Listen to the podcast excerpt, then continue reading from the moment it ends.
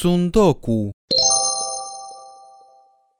Tsundoku es un término japonés que se refiere al hábito muy arraigado en ciertas personas relacionado con la bibliomanía de la adquisición de todo tipo de materiales de lectura, pero dejando que se amontonen en la vivienda sin leerlos.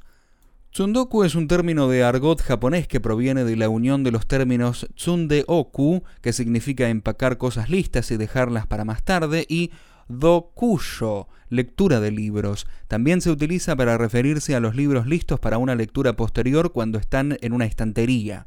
En su grafía actual, la palabra combina los caracteres de apilar, eh, y leer, eh, el otro.